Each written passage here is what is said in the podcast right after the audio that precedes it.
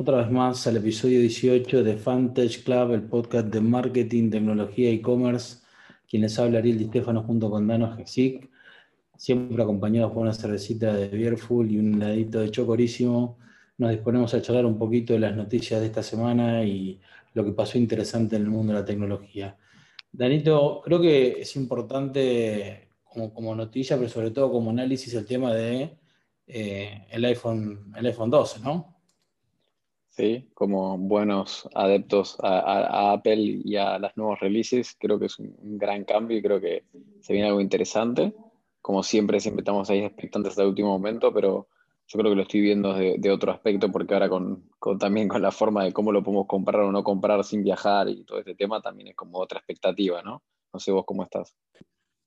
Sí, eh, a ver, a nivel eh, de acceso, claramente es un, temita, pero sobre todo el cambio que cada tanto nos tiene, el cambio de ciclo, ¿no? En iPhone cada tanto se cambia el ciclo y en el medio iPhone te, yo me acuerdo de iPhone 4, iPhone 5 se nota el cambio en, la matriz, el cambio industrial, después de de vuelta del, 8 al, XR y ahora del XR al 12, ¿no? Como que el 11 quedó en el medio eh, como un upgrade del, XR o del XS.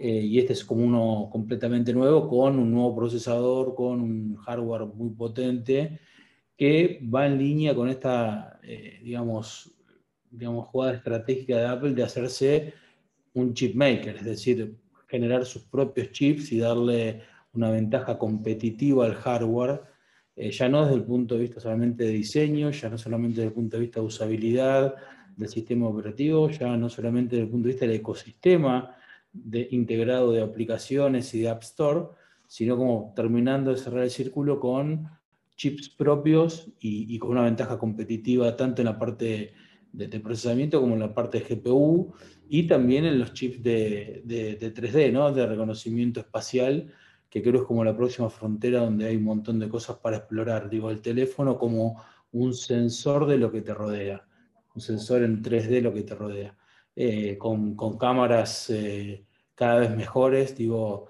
uno, creo que si uno tiene que medir la evolución de los celulares, si uno siempre se ve, la memoria, ve la velocidad del procesador, creo que sin duda la, cámara y, las capacidades del, del celular respecto a lo que se puede hacer con, con las cámaras que trae, la, el nivel de calidad de las filmaciones y de la fotografía es increíble, ¿no? Entonces ahí creo que hay un, un salto que no para de asombrarme y que claramente tiene su público, ¿no? El, el, iPhone acá en Argentina, las últimas stats que había leído era algo así como entre el 8 y el 10% de los, del parque de celulares, lo cual es un montón, pensando que es un teléfono premium un teléfono muy caro, más caro que casi todos los competidores, y además mm, que no está representado oficialmente. Digo, si bien tenés algunas, eh, algunas distribuidoras oficiales, pero no está Apple en el país con, los Apple Store tratando de, posicionar ese producto. Y así todo, tener el 10% del mercado te habla un poco de, la Argentina que, quiere de alguna manera consumir lo que se consume en el primer mundo, ¿no? Eh, así que es, es interesante. Creo que sin duda va, a tener que ver con otro tema que después vamos a hablar, que va a tener con, con, qué precio se va a vender y cuánto va a terminar quedando acá, ¿no? Con esta brecha cambiaria que, que, cada vez crece más. Pero sin meternos en ese tema, algo que me parece interesante también de este quiebre que hace Apple de vuelta es que, que cada vez es como que se abre más a, a, los developers, ¿no? Y a las diferentes aplicaciones y, y incluso yo creo que ni, ni propiamente Apple se da cuenta de que cada evolución que hace le abre puerta a, los nuevos creativos, si querés, de algún tipo de aplicación o uso de su hardware para cosas que creo que ni ellos lo, contemplan. Y, creo que eso es algo interesante, ¿no? Sí, a ver, tocaste dos temas, voy a separarlos. Primero el tema de pricing, digo, cuando uno compra un teléfono y el tope de gama en el lanzamiento vale 1.499 dólares, te habla de que ya es un, yo digo, vale más caro que una MacBook o con una MacBook Air o con una MacBook Pro. O sea, ya no estamos hablando de un teléfono de 400, de 500 dólares. No estamos hablando de un iPad de 700. Estamos hablando de un teléfono que lleva 1500 dólares, ¿no? Entonces, primero, no deja de asombrarme la capacidad de Apple a nivel de pricing de capturar tanto valor eh, que obviamente debe estar generándolo en el consumidor porque si no, no hay forma de que el consumidor te lo pague. Ese es el primer punto. Obviamente, chapó a Apple. El segundo, que es el tema del software y la integración de su, de su ecosistema, con los desarrolladores y con la, la capacidad de, hardware que pone a su disposición, creo que hay mucho, siempre hay mucho eh, para discutir.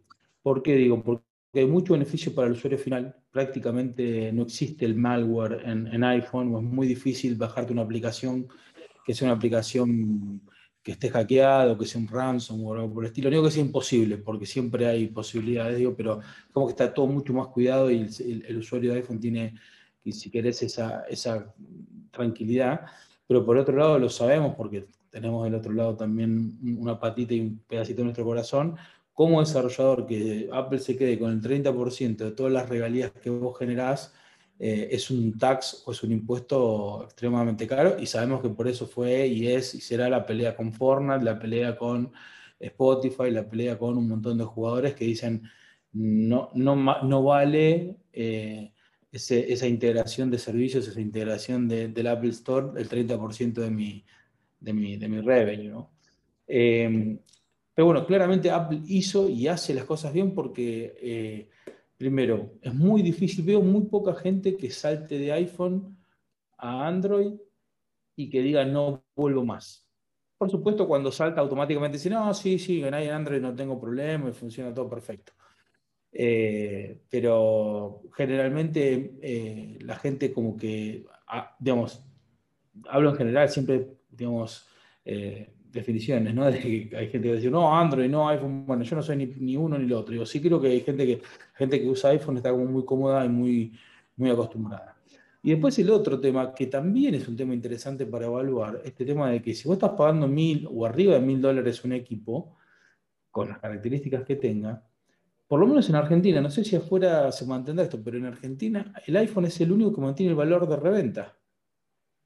Entonces, si yo quiero vender un Samsung, no sé, S9, S8, hoy acá en la Argentina, por ahí no lo puedo revender. Ahora, si quiero vender un iPhone 8, tengo una reventa seguro, ¿no? Eh, entonces, esto también creo que pasa un poco para explicar ese tema de, no solo del valor del producto, sino también del aspiracional que, transmite con ese posicionamiento.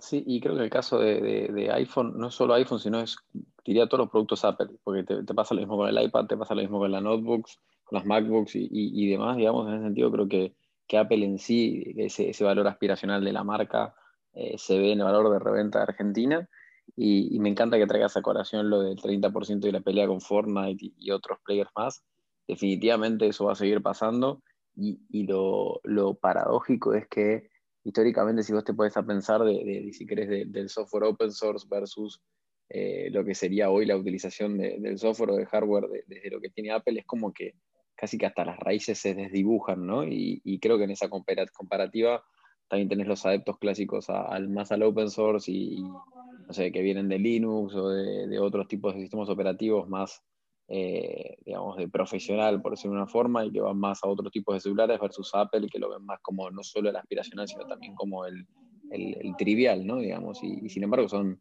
tremendas bestias eh, todos estos dispositivos, así que creo que se vienen todas cosas buenas para los consumidores en términos, si quieres, generales. Sin duda, sin duda. Bueno, en el, siguiente eh, bloque charlamos un poquito de, la brecha cambiaria y que trae eso para la industria de tecnología. Bueno, y llegando un poco a, casi mediados de octubre, tenemos eh, una cuestión coyuntural en Argentina, que es un tipo de cambio desdoblado, un tipo de cambio oficial y un tipo de cambio no oficial, con una diferencia importante entre los dos, una brecha cambiaria importante. ¿Y, cómo crees que le pega esto a la, industria? ¿no? Yo creo que le pega un montón de aspectos. Eh, obviamente el tema del precio eh, impacta muchísimo, porque obviamente te imaginarás que tanto la inflación o, muchos de los que evalúan los productos importados lo hacen, productos o insumos importados lo hacen pensando mucho más en el blue o en el contado con liqui que, que en el dólar oficial o solidario, con lo cual eso complejiza, digamos, el acceso a ese tipo de productos. Por otro lado, nosotros por lo menos estamos viendo en un montón de canales eh, de, de desabastecimiento o eh, o generado también, ¿no? Digamos, que se guardan la mercadería porque no saben qué hacer y cómo venderla.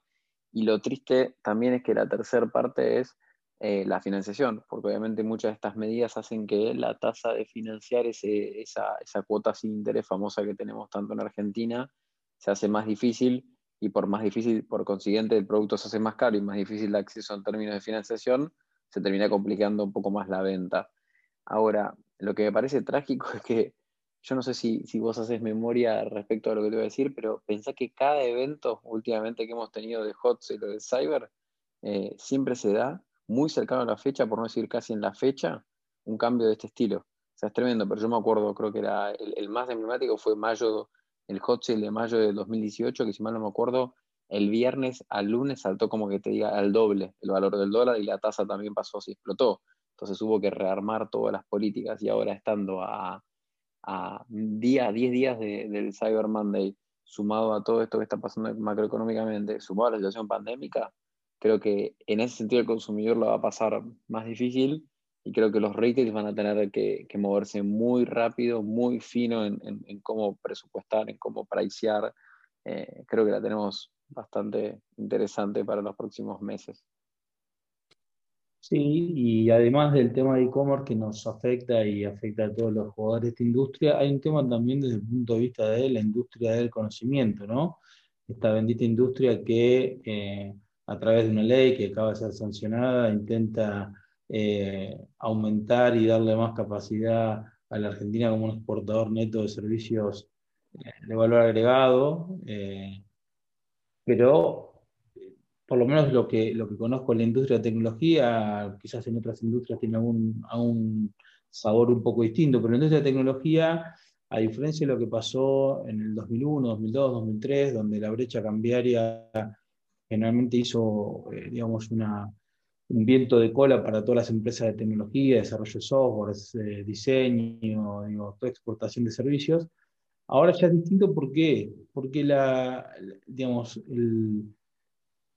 la hipótesis de que los salarios en Argentina van a quedar atados a, su moneda local no es algo que se estaría cumpliendo. Es decir, una empresa argentina que desarrolla software no paga salarios en pesos acorde a su economía, sino que los recursos eh, en general buscan eh, cada vez más atar su salario a un valor internacional. Eh, y, eso hace que se complique muchísimo, ¿no? Y obviamente las facilidades para los desarrolladores de software, para los diseñadores gráficos, para los que manejen marketing digital, para los que hagan project management, digo, cualquiera de todas las posiciones que estén relacionadas con la industria de, software eh, son posiciones que te permiten hacer teletrabajo, obviamente en la época de pandemia mucho más, y, eso lo que hace es generar una fuerte presión sobre el salario a nivel pesos. Entonces, mucha de la ventaja competitiva que tenía o que creo yo se podía eh, dar a partir de, un, dólar competitivo, creo que se pierde en esta industria por, este efecto que digo, ¿no? Se pierde muchísimo. O sea, vos estás viendo que muchas empresas eh, se quejan de que digamos, los salarios de los colaboradores, sobre, sobre todo áreas de tecnología, de desarrollo y demás, están valuados a precio de afuera por estos famosos trabajo remoto para compañías en dólar cobrando afuera, que tampoco es tan simple, ¿no? Porque el mundo no es tan simple de me pagan afuera, trabajo para afuera y después me traigo la plata. Tenés un montón de situaciones, un montón de cosas impositivas y cosas que esa persona, digamos, tiene que sortear. Eh, más allá de eso, para las compañías se les hace cada vez más complicado eh, captar talento, captar buen talento y poder pagar sabiendo que eh, ese salario tiene que estar, digamos, más competitivo con otro, otro salario que podría estar ganando fuera y, que la realidad es que el país no acompaña. Entonces, también hay otra situación que se está presentando, que la clásica empresa desarrolladora de software o incluso de e-commerce era trabajo con clientes de afuera, para, pero con colaboradores de Argentina, porque tengo buen talento y lo pago, digamos, si querés, más económico, y hoy no se está dando tan fácil esa ecuación Primero porque incluso ese talento está cada vez más caro y, quiere cobrar, digamos, al dólar más, más alto. Eh, y segundo, porque el ingreso de ese capital famoso que traían de afuera no está siendo como era antes en el famoso contado con liqui o, incluso en la factura E. La factura E es imposible, es como que vos le pagues a ellos un salario a 160, 170 y el dinero que vos vendas esté a 80. Eh, entonces es literal la mitad, entonces es muy difícil pero sí lo que estoy notando que se está dando es que en áreas de no tecnología, como los famosos centrales de costo o de soporte, eh, nos, estamos, nos están comparando un poquito más con, si ves, como países como India, donde eh, hoy empiezas a tener más roles de, analistas financieros o, digamos, de soporte de tecnología, pero no de desarrollador, ¿no? sino tipo áreas más staff, están empezando a ver compañías que tienen acá las clásicas, viste, Accenture, las petroleras. Centro de servicios, sí, el centro de servicios, centro de excelencia, donde aparece finanzas para el mundo, aparece eh, call center para el mundo, y bueno, claramente va a tener una, eh, digamos, un viento de cola, pero bueno, en particular la industria de tecnología, dentro del, bloque de la ley del conocimiento, creo que es una de las industrias que menos se va a poder eh, aislar de este efecto, donde, como bien vos decís, tenés la doble Nelson, ¿no? Un, un, mercado que pide salario muy pegado al dólar, por supuesto al dólar más caro, pero a la vez la venta de ese servicio que está atado al dólar más barato, así que es como medio complejo para, eh, para diagramar y para, planificar. Pero bueno, lo importante en, definitiva es que sea cual sea el, formato, debería Argentina aprovechar eh, un viento que aparece como sostenido de requerimiento de perfiles eh, bilingües, eh, perfiles que tengan acceso a, herramientas tecnológicas y nada, esto hay demanda por, muchos años más. Sin duda, y, para no ponernos tan negativos, y todo bueno que lo remataste un poco más positivo y optimista, definitivamente lo, interesante de lo que tenemos es que tenemos un increíble capital humano, que tenemos todavía muchas oportunidades porque falta muchísimo desarrollo, no solo en Argentina, sino en la región con lo cual creo que hay todavía mucha tela para cortar y creo que por más crisis que exista, creo que tenemos la capacidad como argentinos de reinventarnos y salir adelante y encontrar esas oportunidades y, que es un hermoso momento para que todas las compañías que vienen apostando o están empezando a apostar encuentren esas oportunidades y las, las puedan aprovechar, ¿no? A eso hay que empujarlos a que emprendan y a que busquen el hueco y que intenten llevar adelante estas oportunidades.